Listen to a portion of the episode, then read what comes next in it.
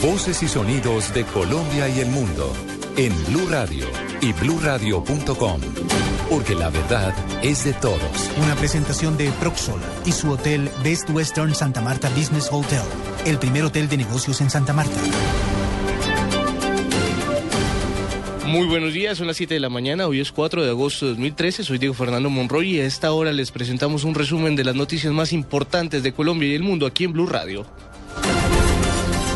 10 personas heridas, 7 uniformados, 3 civiles eh, dejaron los enfrentamientos entre las unidades de la policía y un grupo de mineros que bloquearon la vía Manizales-Medellín en el municipio de Marmato. ¿Cuál es la situación y el resumen de la jornada? Le preguntamos a esta hora a José Fernando Berrío desde Manizales.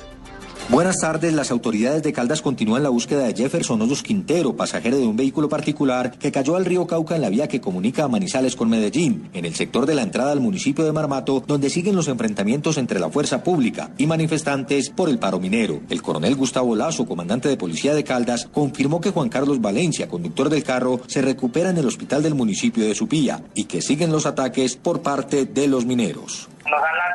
Algunos elementos o artefactos caseros o artesanales, los cuales constan de un recipiente plástico, como, por ejemplo botellas de gaseosa, en cuyo interior contiene ácido sulfúrico en estado puro mezclado con arena, las cuales agitadas y lanzadas, ocasionando detonaciones. La vía mantiene habilitada para los viajeros y custodiada por más de 200 hombres de la Policía de Caldas. En Manizales, José Fernando Berrío Becerra, Blue Radio. Después de 53 días de paro, los campesinos de la zona del Catatumbo dejaron las vías despejadas. ¿Cuál es el balance de la jornada en Tibú? La información desde el norte de Santander con Diego Velosa. El balance para esta región del país es positivo si se tiene en cuenta que los manifestantes cumplieron la orden de desalojar, tal como lo habían acordado con el vicepresidente Angelino Garzón. Hoy en día ya circulan libremente los vehículos desde y hacia la capital del departamento para traer pasajeros y comercializar los productos que tradicionalmente se venden en esta región del país. Por su parte, Naciones Unidas certificó que los manifestantes cumplieron con levantar los bloqueos. Tengo que reconocer de coraje de los líderes de los campesinos, que ellos confiaron mismo en los garantes y el gobierno para cambiar su situación. Tengo también que reconocer la confianza y coraje del gobierno y presidente de confiar en los campesinos. Pero ahora sigue cómo salir de la crisis económica en que quedaron luego de 53 días de paro las comunidades del municipio de Tibuye. Exigen al gobierno establecer una mesa de diálogo a la par con la que se desarrollará con los manifestantes para buscar una salida a la quiebra económica en que quedó la región. Información desde Tibú, el norte de Santander. Diego Velosa, Blue Radio. Diego, muchas gracias. Y en declaraciones al diario español ABC, el presidente Juan Manuel Santos le salió al paso a las declaraciones de la periodista Patricia Poleo, que había asegurado que el mandatario tiene los datos del registro de nacimiento que probarían que el eh, presidente de Venezuela, Nicolás Maduro, eh, habría, nacido en Cúcuta, en Colombia. La información la tiene Juan Camilo Amado. Las acusaciones las hizo la periodista venezolana Patricia Poleo. En ella señala que el presidente Juan Manuel Santos conoce la verdad del lugar de nacimiento del mandatario venezolano Nicolás Maduro. Pero los señalamientos van más allá. Según la comunicadora, la información sobre este tema está bloqueada por orden directa de Juan Manuel Santos. Después de publicada esta información en el portal del diario español, el presidente Santos también a través de ese medio negó los señalamientos y aseguró que es totalmente falso que tenga en su poder esa documentación y que mucho menos la haya bloqueado. Recordemos que esta semana la registraduría colombiana y el mismo Nicolás Maduro negaron que hubiera nacido en Colombia y según la constitución venezolana, el presidente de ese país debe ser venezolano de nacimiento. Por eso quienes más han impulsado la teoría de que Maduro nació en Cúcuta es la oposición venezolana. Información con Julián Camilo Amado en Blue Radio. 7 de la mañana, cuatro minutos, nos vamos a La Habana, Cuba, porque allí las FARC dice que el gobierno del presidente Juan Manuel Santos no tiene ningún comunicado ni ninguna información con este grupo insurgente para acordar la liberación del soldado norteamericano que se encuentra secuestrado. De igual manera, durante los diálogos, las FARC insistieron que el grupo guerrillero necesita la presencia de Simón Trinidad, que se encuentra preso en los Estados Unidos y que se sume en la mesa de diálogo en La Habana, pero descartó que participó por Internet debido a que el que está denunciado eh, por el señor Edward Norden afectaría este diálogo de paz entre el gobierno y la guerrilla de las FARC. La información la entregó Pablo Catatumbo durante los diálogos de paz. No, nada, nos han comunicado. Nosotros estamos esperando simplemente que lo reciban. No, no estamos haciendo ninguna exigencia. Sencillamente eh, lo detuvimos Un nuevo caso de abuso de autoridad fue denunciado en las últimas horas ante los micrófonos de Blue Radio. Un soldado bachiller aseguró que dos policías lo golpearon brutalmente y luego lo intimidaron con un arma porque se negó a entregar los documentos. La policía respondió que ya se inició una investigación disciplinaria contra los uniformados. La información y la ampliación de esta noticia la tiene Angie Camacho. El joven de 24 años es un soldado bachiller del ejército, quien relata cómo en las últimas horas fue abordado por dos agentes de la policía mientras salía de un cementerio en el norte de la ciudad. Según él, los uniformados intentaron quitarle sus documentos y en reiteradas ocasiones lo intimidaron con un arma haciendo disparos al piso. Julio Washington Perea, víctima de agresión. Él intentó quitármelo, yo me resistí. Entonces, al resistirme, él se bajó de la moto y me cogió el cuello. Me cogió el cuello, yo intenté soltarme y el compañero del que me cogió el cuello me cogió por atrás y también me me agarró el cuello y entre los dos me botaron al piso. Cuando estaba en el piso, pues el policía, el, el, conductor me pegó una patada en la cara. El joven recibió una incapacidad de 10 días por sus lesiones. La fiscalía ya tiene la denuncia en su poder. Entre tanto, la policía le dijo a Blue Radio que ya fue abierta una investigación disciplinaria para esclarecer los hechos porque el joven entregó el número serial de la moto en que se transportaban los uniformados. Angie Camacho, Blue Radio.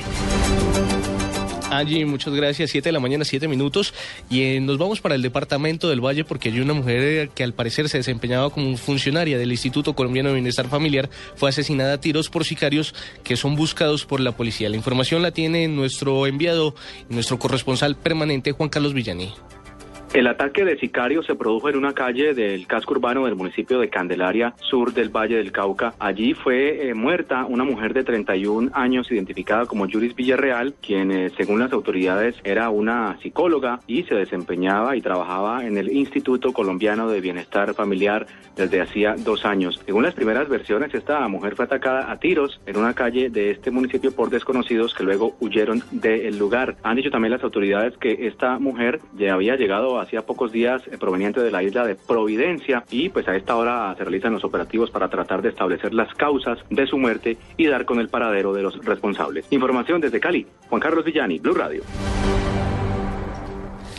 El Ministerio de Salud eh, dijo que la meta durante el mes de agosto es vacunar a cerca de un, un millón de niños de menores de seis años. Los detalles los tiene Jenny Navarro. Así es, muy buenos días. Agosto es el mes de la vacunación en Colombia, durante el cual el Ministerio de Salud y Protección Social tiene proyectado proteger a más de 1.600.000 niños y niñas menores de 6 años, 376.000 madres gestantes y completar la vacunación de 1,5 millones de adultos de 60 años y más de edad con una dosis de influenza estacional durante el mes de agosto. El Gobierno Nacional estableció en coordinación con las entidades territoriales, las CPS y las IPS, que los días 3 y 31 de agosto serán los principales de la jornada, durante los cuales estarán abiertos todos los puntos de vacunación de los 1.122 municipios del país. Jenny Navarro, Blue Radio. Siete de la mañana, nueve minutos, ante las protestas de la comunidad de San Pablo en el sur de Bolívar por parte del recrudecimiento de la violencia en esta población bolivaricense, la Policía Nacional de la seccional de este país señaló que se tratarían de bandas criminales del narcotráfico quienes están intentando retomar el poder en este territorio. La información la tiene Daniel Pedraza Mantilla.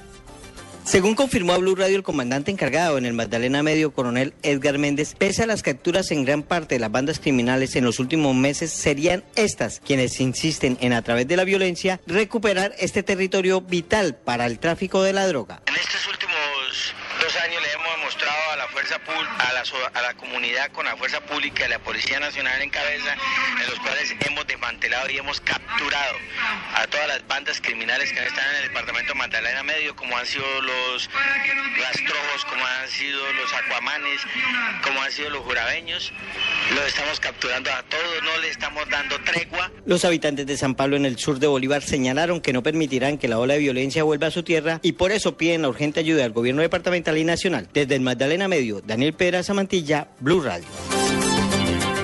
Gracias, Daniel. Y en operativos realizados en las últimas horas, la policía de Pereira logró detectar en residencias farmacias clandestinas. La información la tiene Freddy Gómez. Tres farmacias clandestinas fueron encontradas por parte de las autoridades en las últimas horas en Pereira. En estos lugares estaban vendiendo medicina que le roban a algunos usuarios, igualmente medicina vencida. Así lo informa Juan Carlos Valencia, secretario de Gobierno de Pereira. Aquí la policía ha encontrado que hay unas farmacias ilegales, que lo peor es que tienen productos POS, que las EPS no le entregan al usuario y acaban aquí a reventa, pero además sin ninguna orden médica que sea un peligro. Hay otros que, que solo tienen de fachada la, la, etiqueta, pero que por dentro, dentro solo es medicina. Aseguran además las autoridades que en estos lugares estafan a algunas personas incautas y algunos enfermos que buscan medicina a bajo costo. Desde Pereira, Freddy Gómez, Blue Radio. 7 de la mañana, 11 minutos, noticias internacionales aquí en Blue Radio. Nicolás Maduro anunció que Ernesto Villegas, actual ministro de Comunicaciones, será el candidato a la alcaldía de Caracas. Los detalles con Fabián Martínez.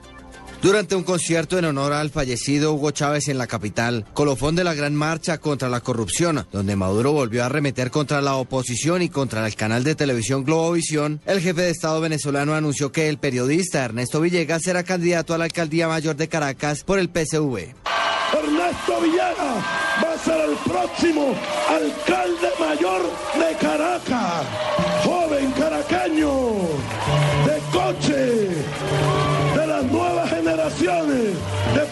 periodistas venezolanos. Villegas, Villegas. Delcy Rodríguez Gómez será la sucesora de Ernesto Villegas, quien dirigía el Ministerio de Comunicación e Información antes, durante y después de la muerte de Hugo Chávez. Fabián Martínez Pérez, Blurra.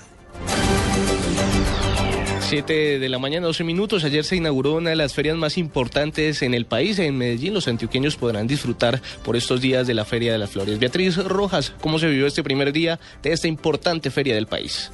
Silletas en todos los colores y con distintos motivos fueron las que cargaron más de mil niños en el desfile de silleteritos en Medellín, evento donde sin lugar a dudas los protagonistas fueron los niños, quienes le pusieron color al segundo día de la Feria de las Flores, pues durante la tarde las famosas chivas y flores, también conocidas como buses de escalera, fueron las que se robaron la atención de los paisas. Alrededor de 100 chivas adornadas de distintos colores y con cientos de flores recorrieron durante todo el día las principales calles de la capital antioqueña y durante toda la noche los tablados con música en vivo se tomaron la ciudad haciendo que antioqueños y turistas disfrutaron de la que promete ser la mejor de la Feria de las Flores. En Medellín, Beatriz Rojas, Blue Radio. Noticias contra reloj en Blue Radio.